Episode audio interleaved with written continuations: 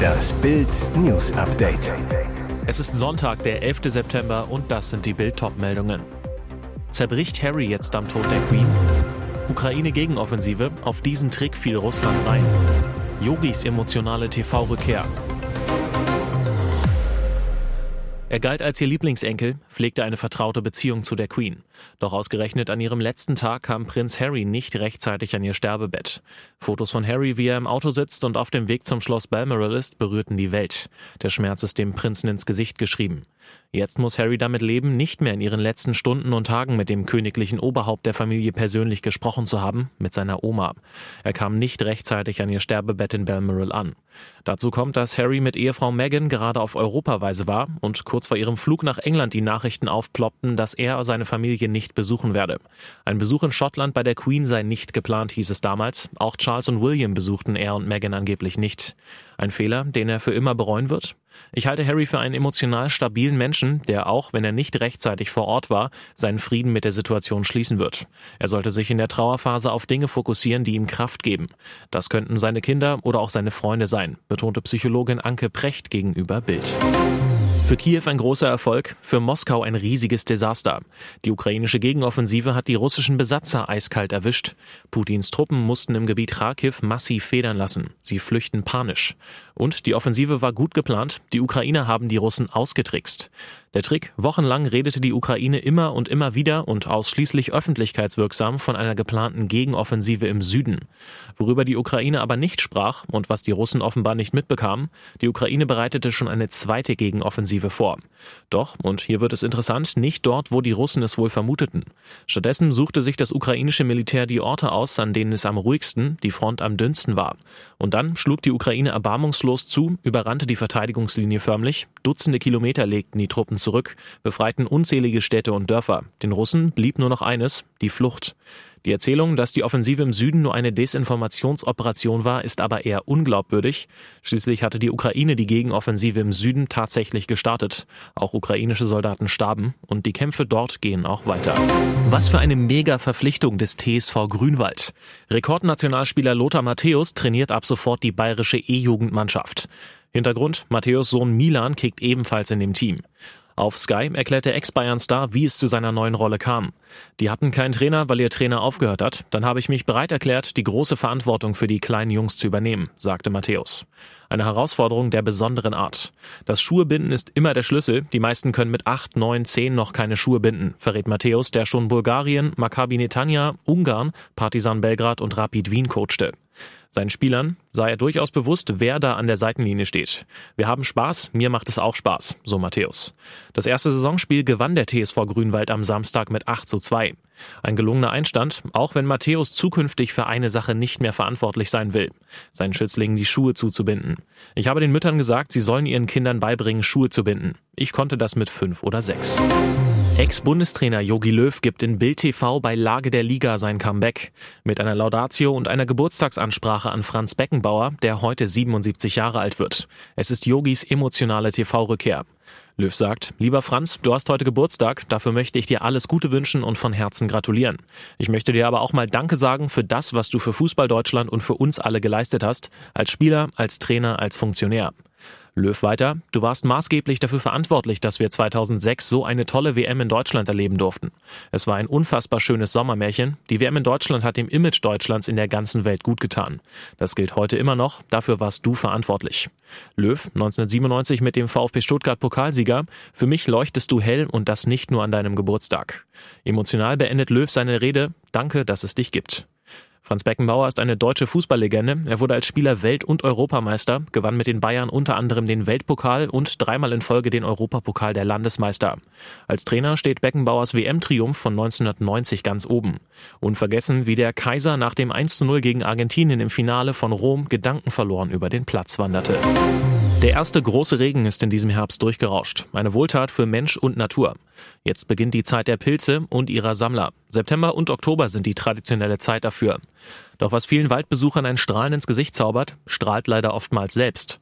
Schuld daran ist das Jahr 1986, als infolge des Reaktorunfalls von Tschernobyl eine radioaktive Wolke über Deutschland hinwegzog. Überall dort, wo die Wolke abregnete, haben wir noch heute etwas von dem strahlenden Erbe. Denn dort sammeln Pilze das im Boden steckende Cäsium 137 ein, einen radioaktiven Stoff. Warum Pilze das so gut können? Ein wesentlicher Grund liegt in ihrem Myzel, ihrem Pilzgeflecht. Dessen feine Wurzeln können sich je nach Pilz- und Bodenart über Kilometer erstrecken und sich alles einverleiben, was sich so ein Pilz eben einverleiben kann. Man kann sich ausrechnen, wenn einige Pilzarten in manchen Regionen noch immer dreimal so hoch radioaktiv belastet sind, wie Lebensmittel eigentlich sein dürften, bräuchte es theoretisch noch etwa zwei Halbwertszeiten, also rund 60 Jahre.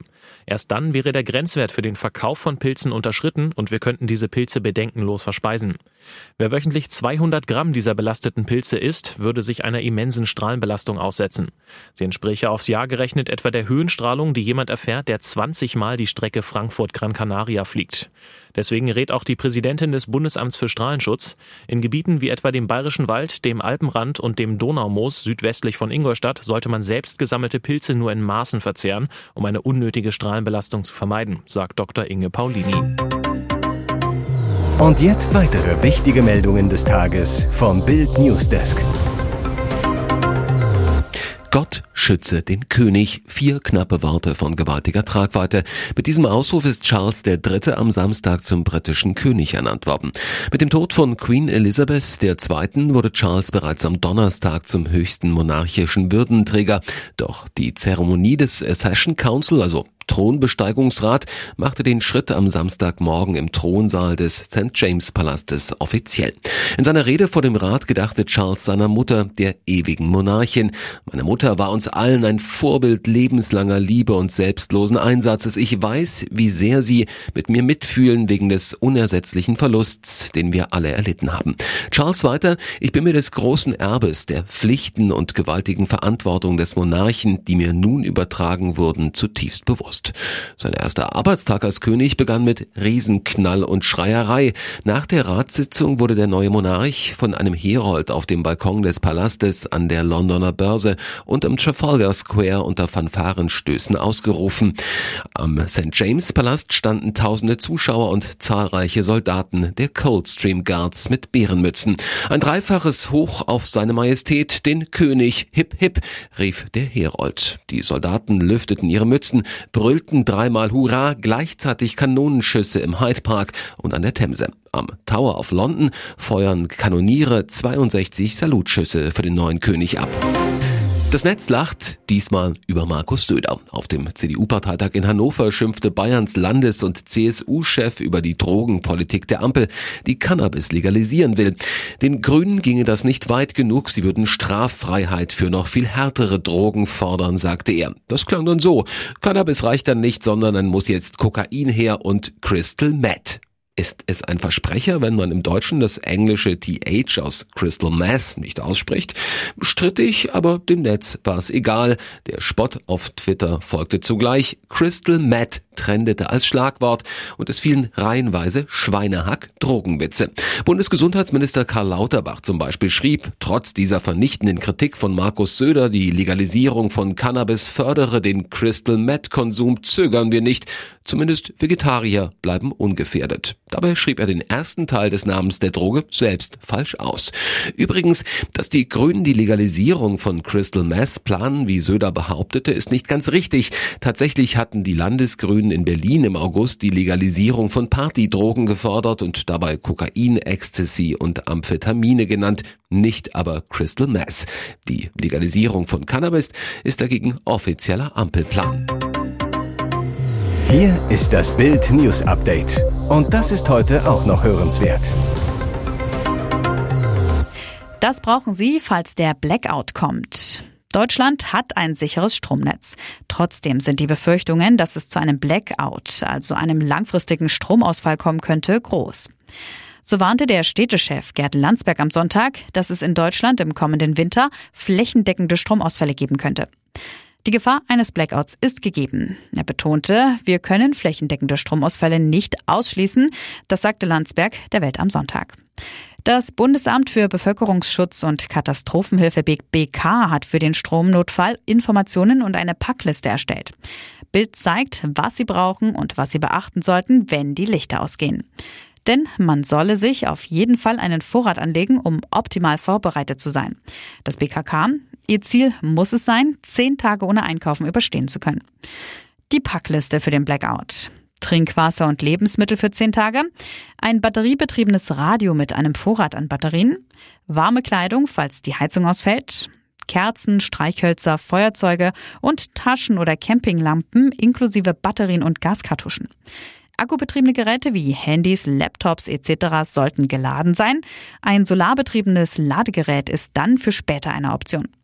Campingkocher zum Zubereiten von Mahlzeiten, Hygieneartikel, etwa Seife, Zahnbürste, Klopapier, Müllbeutel und bei Bedarf Babynahrung und Löschmittel, Feuerlöscher oder Löschdecke, denn Campingkocher, Kerzen und so weiter erhöhen die Brandgefahr.